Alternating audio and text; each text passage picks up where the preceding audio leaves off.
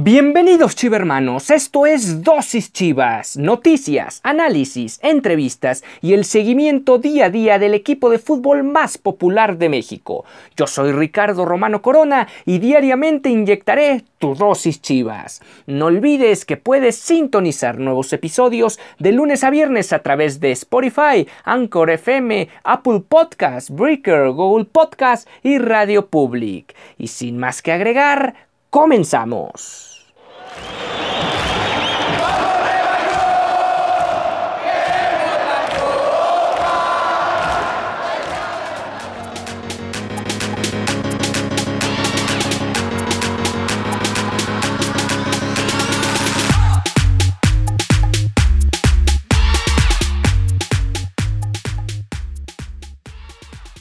Emisión de martes de Dosis Chivas. Hoy es bien 27 de abril del 2021. Jugó Chivas Femenil frente a las Rayadas del Monterrey en este partido correspondiente a la jornada 16 del torneo femenil. Un partido crucial, ya lo habíamos anunciado desde hace varias semanas. En este partido posiblemente Chivas Femenil iba a ver eh, aumentadas o reducidas sus posibilidades de todavía competir por el liderato de la tabla general. Y además servía para medir cuál podría ser el alcance del equipo rojiblanco en esta competencia, en este semestre, donde tras lo que hicieron el día de ayer, sin duda marca un precedente y ponen un manotazo sobre la mesa al resto de las competidoras y sobre todo a los equipos contendientes al campeonato. Chivas apareció con Blanca Félix en la portería, Jacqueline Rodríguez, quien saldría al 77 por Araceli Torres, Miriam García, Michelle González, Damaris Godínez, Miriam García, por cierto, se habría ido expulsada al 82 por doble tarjeta amarilla. Susan Bejarano, quien saldría también al 77 por Cintia Rodríguez. Carolina Jaramillo se llevó su tarjeta amarilla al 64. Además fue relevada por Carol Bernal al 81. Eh, también apareció en el cuadro titular Isabela Gutiérrez y eh, tomó su lugar Victoria Acevedo al 62. Jocelyn Montoya, que sin duda fue la futbolista más participativa y la que termina llevándose el MVP de este partido. Y adelante Elía Romero quien también salió de cambio al 46 al inicio de la segunda mitad por Anet Vázquez, un cuadro que no contó en esta ocasión con Alicia Cervantes y que a pesar de ello nada más y nada menos que le clavó cinco goles al equipo de Héctor Becerra, un equipo de rayadas que apareció con Alejandría Godínez en la portería, Andrea Sánchez quien se, se, iría expulsada al 59 después de una falta dentro del área sobre Jocelyn Montoya, antes había sido amonestada al 46 también apareció Rebeca Bernal, Mariana Cadena, Andrea Hernández, quien salió por Bookworld al 54, Nicole Pérez amonestada al 78, Diana García, Valeria Valdés, Diana Evangelista, quien salió por Rick Larajunov a los 72, Desiree Moisibais, quien también abandonó el terreno de juego al 68 por Ailín Avilés, y la número 20, Daniela Solís. Un primer tiempo donde el equipo de Monterrey hasta cierto punto mm, no tan claro, pero sí con más aproximaciones fue mm, un poquito mejor que el cuadro rojiblanco en esos primeros 45 minutos. Ahí está el cabezazo sola de Desiree Monsiváis al 21. Estaba sola dentro del área y no pudo rematar hacia con dirección a portería. Eso evitó que cayera el primer gol de las Rayadas, que obviamente hubiera cambiado el rumbo o la historia que se terminó escribiendo al término de los 90 minutos. Al 29 Chivas respondió, aunque tenía más aproximación el cuadro rayado con una, un remate de zurda de Jocelyn Montoya. No fue gol gracias a la atajada de Alejandría Godínez, quien alcanzó a desviar el esférico luego de que éste pegara en el poste. Monterrey seguía teniendo mucha, mucha aproximación, no era tan clara sus llegadas, pero sí seguían teniendo más aproximaciones, al menos en el arco que defendía Blanca Félix. Pero ya fue en la segunda mitad cuando este equipo rojiblanco mostró su contundencia y su capacidad goleadora, y eso que hay que insistir no se encontraba la máxima goleadora del equipo, hablamos de Alicia Cervantes. Eh, los primeros dos goles realmente son errores puntuales en la salida de las rayas de Monterrey, toques erróneos donde el equipo rojiblanco logra robar el esférico y encaminarse a anotar los goles, el primero y segundo tanto del partido. El primer error se da al 51, ya que la defensora central de Rayadas trata de tocar con su portera. El balón queda corto, Isabela Gutiérrez de una roba el esférico y cruza a la arquera de Rayadas y con esto tomaban la ventaja. Un minuto después, todavía el equipo celebraba el tanto. Viene otro robo en la salida del equipo de Rayadas, un centro que le da, o más bien un pase, una asistencia que le da a Ned Vázquez por el centro a Carolina Jaramillo, quien no desaprovecha y de primera intención también define sobre las piernas, debajo de las piernas, entre las piernas de la portera de Rayadas y tomaban ya ventaja tempranera en el segundo tiempo de dos goles por cero. Parecía que Rayadas trataba de responder esto al 57 en un tiro de esquina donde el equipo de las Rayadas logra eh, rematar a portería, ah, se hace un se hace bolas tal cual el esférico dentro del área del Guadalajara. Hay múltiples remates, uno de ellos va larguero, la pelota va picando hacia abajo y Blanca Félix la alcanza a desviar. De hecho, queda la duda, aquí hay que recordar que no hay bar, pero queda la duda de si la pelota cruzó eh, en su totalidad la línea de gol. De haber sido así, se debe haber marcado el gol para el equipo visitante. Sin embargo, no se marca dicha situación y lamentablemente para las rayadas un minuto después, minuto y medio después, viene la falta de Andrea Sánchez sobre Jocelyn Montoya, quien la, le mete una zancadilla dentro del área en un recorte que había ya realizado la jugadora volante extremo de Guadalajara. Y la misma Montoya cobra la pena máxima, sería el primero de dos tantos que lograría en, este, en esta segunda mitad perdón, de tres tantos que lograrían en esta segunda mitad. Eh, ya después, a partir de este tercer, gol, se descompone el equipo de Becerra. El Guadalajara se vuelve amo y señor del partido.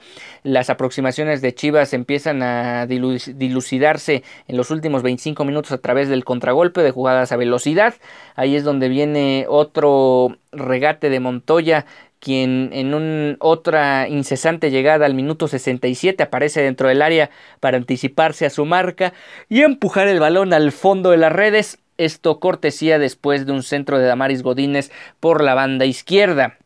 No apareció Alicia Cervantes, pero Jocelyn Montoya supo llegar desde atrás, supo siempre llegar con la marca perdida, con libre de tener a alguien que le pudiera cortar el esférico y eso lo aprovechó a cabalidad para sacar el partido. Eh, Chivas también se quedó con 10 jugadoras al minuto 81 y es que una jugada un tanto inocente de Miriam Castillo pegándole un manotazo en la cara a su compañera le equiparó para la segunda tarjeta amarilla del partido. Sin embargo, esto no rubricaría el quinto gol, en este caso el tercero en la cuenta de Jocelyn Montoya, quien se quitó la marca, eh, fue una pesadilla para las defensoras de Rayadas, se quitó la marca, clareó a la arquera y la puso pegada al poste, el poste derecho de la portería de, de Alejandría Godínez y con esto el equipo de Guadalajara ya tomaba la ventaja definitiva de 5 goles por cero. Tigres más tarde empataría su partido correspondiente a esta jornada y por lo tanto el próximo compromiso del lunes, eh, el lunes por la tarde noche allá en el Estadio Akron va a determinar nada más y nada menos que el liderato general de la competencia en fase regular ya podemos empezar a dilucidar, ya lo hablaremos en la semana, pero puede ser la final adelantada o una serie final adelantada que se va a disputar en la última fecha del campeonato regular, un equipo de Tigres que hasta cierto punto no llega en su mejor versión y contrario al Guadalajara que de alguna manera mostró sus mejores cartas frente a las Rayadas y que tratará de emular este excelente resultado el próximo lunes para así eh, recibir toda la liguilla en casa y además tener la ventaja de ser la primera el primer lugar de la general con todo lo que esto implica. Veremos al final cómo se desempeña este equipo de el Chore Mejía el próximo lunes y ya tendremos detalles al respecto de este enfrentamiento. También mañana miércoles les traeremos a detalle lo que dijo eh, el Chore Mejía en conferencia de prensa con respecto a esta victoria pues hasta cierto punto escandalosa frente al cuadro regiomontano y lo que será su perspectiva de ese, de ese partido que podemos eh, catalogarlo como liguilla adelantado, liguilla adelantada, un preámbulo de lo que puede encontrar la afición en este circuito rosa para la fase final. Y ahora hablando sobre otro equipo que también va a jugar contra Tigres el fin de semana y que también se va a jugar muchas intenciones o muchas posibilidades de cómo puede terminar el semestre, no tanto ya de forma definitiva o con punto final, sino más bien con punto y aparte y ver cómo eh, llegan de cara a un repechaje que parece inminente. El partido va a ser el próximo sábado a las 5 de la tarde en el Estadio Akron. Y el equipo del Guadalajara tiene entrenamientos eh, esta semana de la siguiente forma. Hay que recordar que les dieron el domingo y el lunes libre. El equipo del Guadalajara no, entrenó ni el domingo ni el lunes. Por lo tanto regresan a las labores este martes a las 9.30 de la mañana en Verde Valle. Hay una breve transmisión si es que escuchan este, esta emisión de podcast antes del del entrenamiento por Chivas TV habrá transmisión en vivo de este Em, trabajo que realiza el cuerpo técnico de Bucetich con sus futbolistas. El miércoles estarán entrenando también en Verde Valle, lo mismo que el jueves a las 9.30 de la mañana y ya el viernes tendrán entrenamiento en el Estadio Akron también a la misma hora para preparar o velar los últimos detalles rumbo al partido crucial frente a los Tigres, donde más o menos lo que debe buscar el Guadalajara es sacar un triunfo de forma consecutiva, sería el cuarto en el cierre del campeonato entrar de mejor, inmejorable manera a la ronda de repechaje y ver cómo puede, y ver, y ver quién les puede tocar en esa misma instancia. Hay que recordar que una hipotética derrota frente al cuadro felino difícilmente va a dejar al equipo rojiblanco fuera de la fase final. Eh, eso este, queda claro. Hay que ver también cómo se dan el resto de resultados. Ganó el Pachuca el día de ayer, eran unos resultados que el Guadalajara no necesitaba para que eh, pudiera ya ir amarrando cosas en el cierre de campeonato. Sin embargo, las posibilidades de Chivas se ven amplias, dado que Querétaro, Mazatlán y un par de equipos más si es que el Atlas no consigue una victoria. También el tema de la multa económica tiene mucha repercusión al final del día.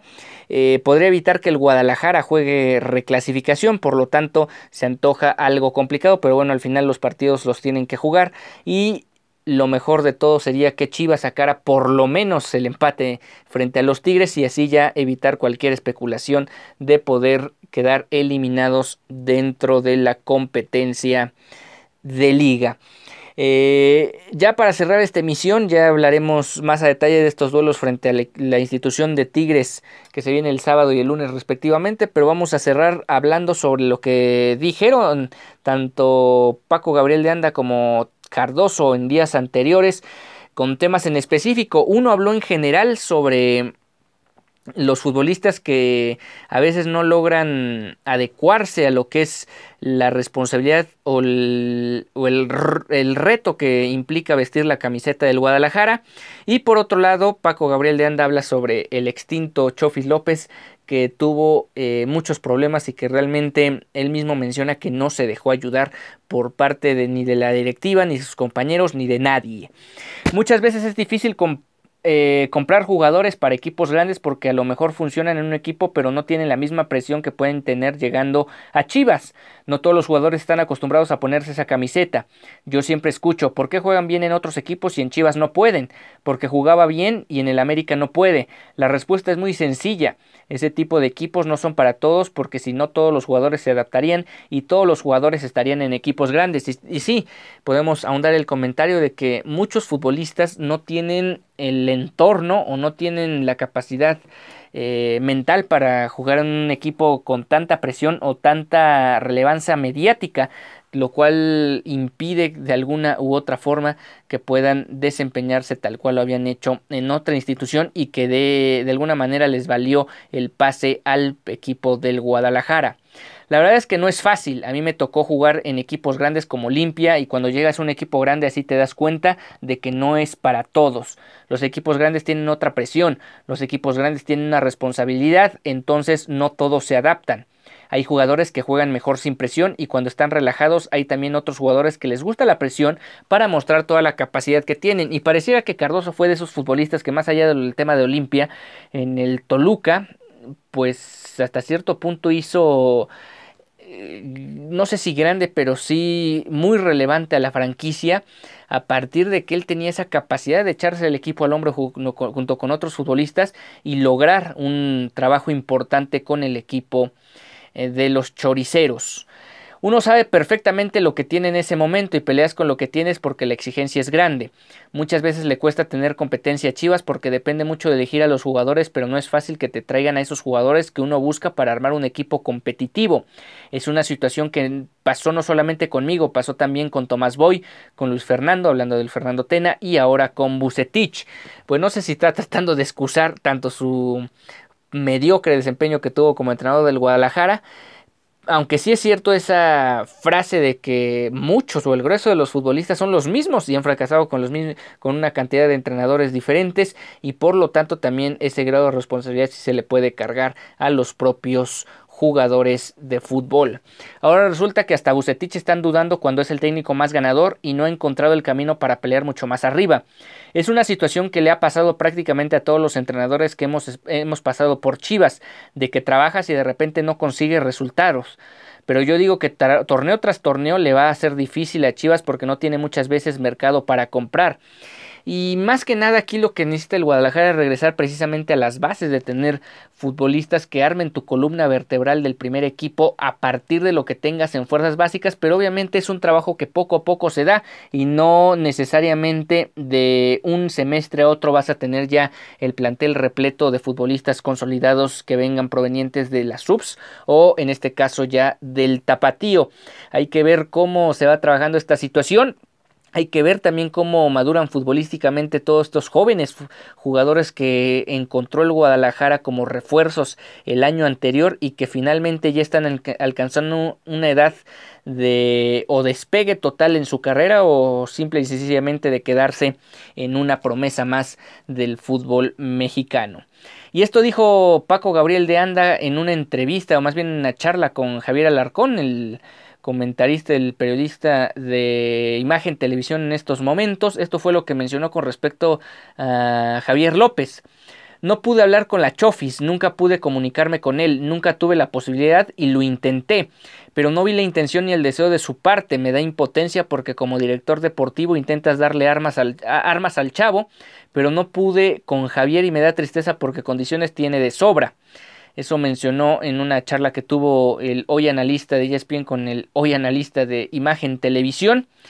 Eh, pues ahí está esa situación donde realmente habla, obviamente a todo pasado, pero también habla de algo que no es novedad, de un jugador que tal vez solo Matías Almeida le ha hecho más o menos caso a lo largo de su todavía incipiente y poco productiva carrera en el fútbol profesional. Ahí tenemos Oribe Peralta, igual de un extracto económico humilde, un tipo que picó piedra y empezó de muy abajo, pero con quien sí podías hablar, siempre dispuesto a escuchar y aprender. Si él no quiere, hablando de la Chofis, tú no puedes si no se deja ayudar. Nadie lo va a hacer. Oribe siempre estuvo abierto, pero Javier López no. Tiene otra personalidad, eventualmente la tenacidad y los deseos ponen a cada uno en su lugar. Y sí, definitivamente hay tanto ejemplos de éxito como ejemplos de fracaso en estos futbolistas que debido a su entorno, debido a distintas situaciones, no pudieron por una u otra razón terminar por consolidarse en la primera división de México.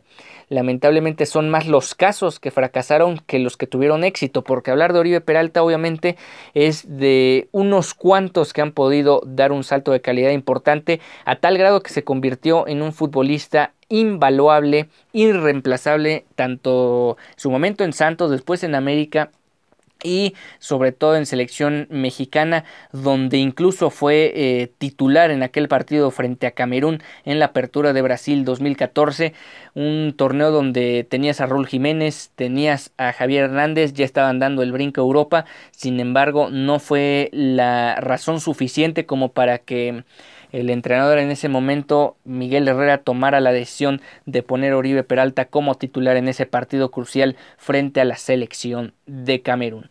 Con esto estamos llegando al final de esta emisión de Dosis Chivas. Nos encontramos mañana miércoles 28 de abril del 2021 con más sobre lo que puede ser el la representación de Chivas el fin de semana porque habrá nada más y nada menos que cuatro duelos entre, entre estas dos instituciones. El duelo de la sub-17 y la sub-20 el sábado por la mañana. El sábado por la tarde en el Akron el duelo entre Chivas y Tigres que juegan un papel importante rumbo a la reclasificación y el lunes por la, por la tarde noche un duelo que nada más y nada menos definirá quién será quiénes serán las líderes de la competencia del circuito femenil. Hasta entonces.